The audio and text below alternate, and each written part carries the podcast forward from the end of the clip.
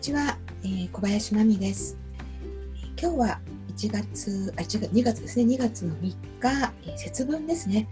えー、今週も、えー、皆さんのビジネス英語の習得にお役に立つ情報をお届けしたいと思います、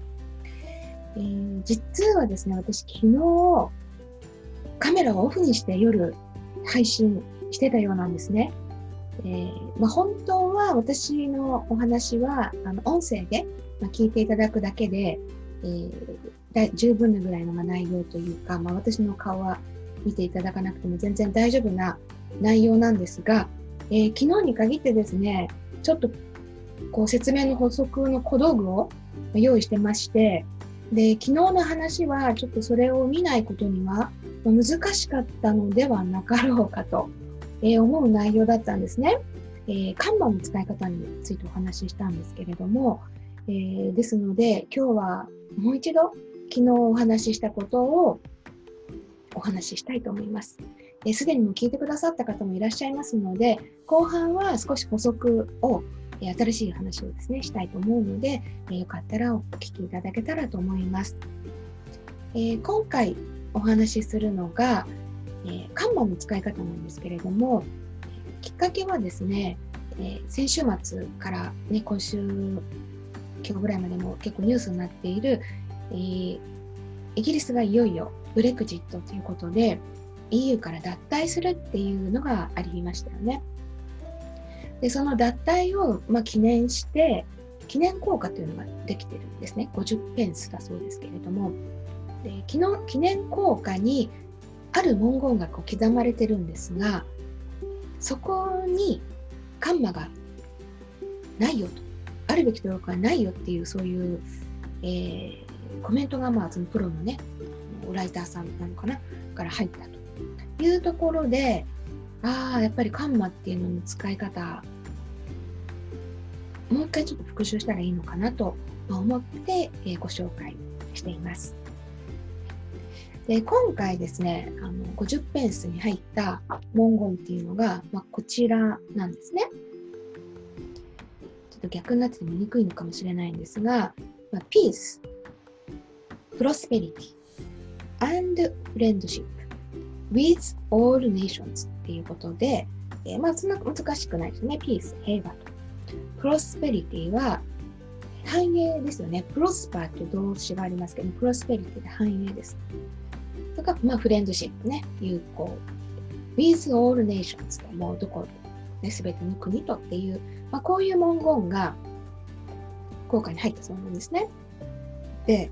えー、議論になったのはですね、カンマなんです。このピースの後にカンマあるんですね。なんですが、ここにね、カンマがないんです、このコインは。プロスペリティフレンドシップってなってるんです。で、ここで、このカンマあるべきだろうっていう、えー、コメントが、まあ、そのグラマーに詳しい方なんでしょうかね。あのライターさんもみたいなんですけれども、まあ、入ってるんですよね。ここにカンマ入ってなきゃダメだろうということ。カンマアンド。で、えー、このカンマは、オックスフォードカンマとイギリスでは言われます。あのオックスフォードプレスとか、そういうあの、ね、オックスフォードの出版とか、そういうそっちの方から来てるそうなんですけども、えー、オックスフォードカンマと言われていて、アメリカではシリアルカンマって言われてるんですね。シリアルカンマって、まあ、続きのカンマみたいな、まあ、どっちかというと私たちはそっちの方が馴染みあるかもしれないが。で、えー、私の記憶ではですね、日本ではなくてもいい、あってもいいって私の時は習った記憶があります。もともとはあるだったのが、そのうちになくてもいいよとなったと記憶してるんですね。はい。で、まあこれある、なきゃいけないのか、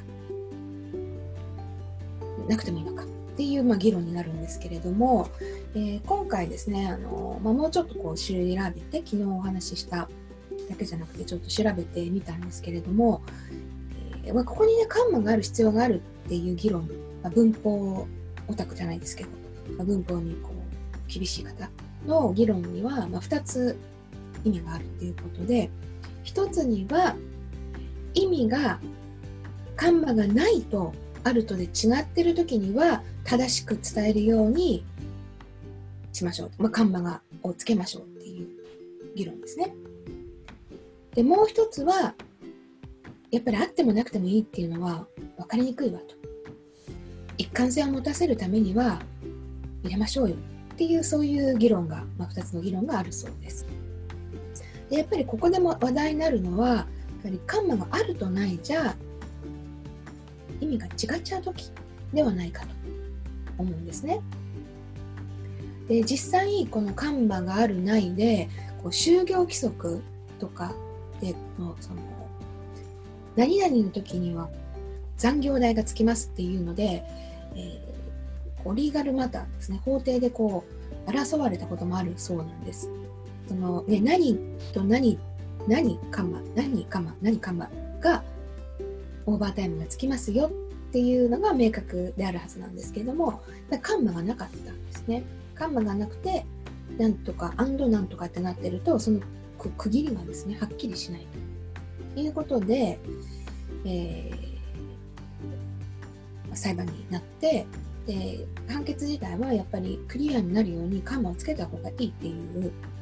まあ、判決だったみたいなんですね。まあ、そういうのもあったりするんですけれど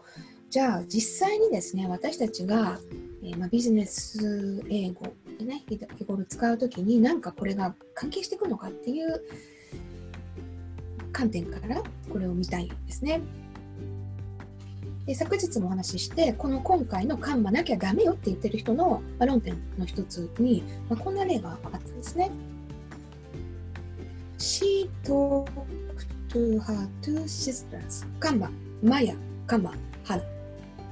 もう一つが同じ文章ですけども She talked to her two sisters. カンマ、マヤハナ。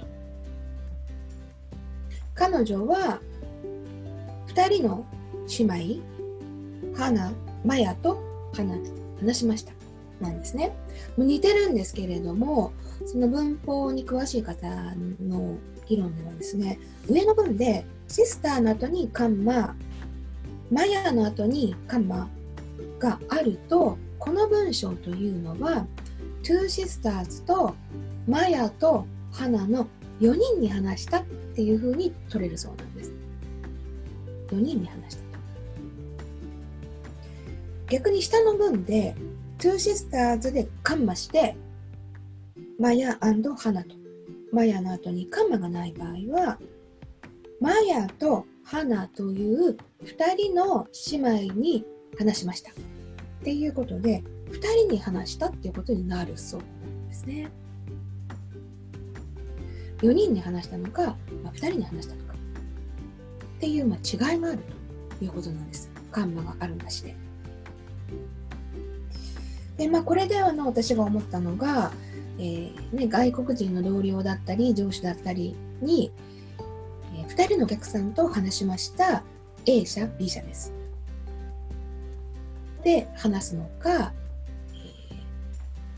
えー、A 社 B 社を含めた複数の会社と話したのとかそういうのってありますよね。そういう時にはやっぱりこのカンマの使い方をきっちりしないと誤解のないようにする必要があるのかなと思います。でまあ、その時にねもうカンマの使い方を忘れちゃってたら、まあ、どうしたらいいのかだったらあの、まあ、誤解のないようにですねこう例えばあの I talk to two clients including A and B とかもうカンマじゃなくて including でもしてみるとかですね。とか、えー、I talk to several clients such as A and B ともしてみるとか、まあ、いくつか、えー、考え方がまあると思うんですけれども、まあ、考え方、まあ、表現の仕方ですね。あると思うんですけれども大事なのは相手に誤解を与えないようにっていうことなのかなと思います。こう日頃のね仕事の中で、まあ、明らかに to clients って言って A と B ともう分かる場合ってありますよね。メールでこうちょっと報告するときに。その時にはもしかしたらそんなにこう気にしなくてもいいのかもしれないんですけれども、必ずしもその2人って言った時にこの A と B とつながらなくて2足す A 足す B なのかなとかなる時にはやっぱり気をつけた方がいいんじゃないかなと思ったんですね。まあ、実際こうお客さんとかあと、えー、新しいお客さんとか例えば新しいベンダーサプライヤーとかっていうこうなんか新しいとか入る場合は特に、えー、相手の外国人の人ってどういう会社があるのかとかも分かんなかったりとかってあると思うので、うん、とかそうねどどのぐらいの数にコンタクトするのが現実的なのかとか分かんない場合ってありますよね。外国人のなんか来たばっかりの上司とかあんまり日本知らない上司とかにこうなんかね新しい何かサービスを買いたいからいくつかコンタクトしてみてみたいな話になった時にで実際にもうどのぐらいの会社にコンタクトできるとかどういう名前がそういう、ね、どういう会社があるのかって全然わかんない人には特に気をつけた方が、ま、いいのかなといくつと話しました。誰と誰ですとかっていうところでしたね。というふうに思いました。で今回あの私もこう誤解のないようにっていうのをいくつかちょっと力を込めてあのご説明しましたけれども、まあ、この文法の論争もですね行き着くところはこのコインのね論争のところなんですけれど行き着くところはこのカンマがある時とない時でない時ない時とまある時で意味違いますか？というところになるんですね。このコインを見た時。このカンマがないからなんか誤解がありますか？いうことを、まあ、その観点から見たらまあね誰が見ても明らかですよね。カンマがあってもなくてもこの記念効果が言いたいのは全ての国と平和と繁栄とフレンドシップと持っていきましょうよっていう、まあ、明らかだということで結局、まあ、最終的には今の論調はカンマなくても別にいいんじゃないと。誤解もないしと。いうことになっているそうです。はい。えー、ということでですね今日は、えー、ブレックジットの記念効果のメッセージのカンマ論争からカンマの使い方。特にシリアルカンマって言うんですよね。A、B、C、D なんか誰こう並列であるときにどこにカンマが必要なのか。どこになくていいのか。ですね。どういう時なくていいのかですね、えー、そこをお話しさせていただきました、まあ、一番大事なのはこれを伝えるとき、まあ、カンマなんでこうメッセージを書くときメールを書くときっていう前提ですけれども受け手に誤解のないようにっていうことを、ま念頭に、えー、看板を使っていくもしくは違う表現を使っていくっていうことができれば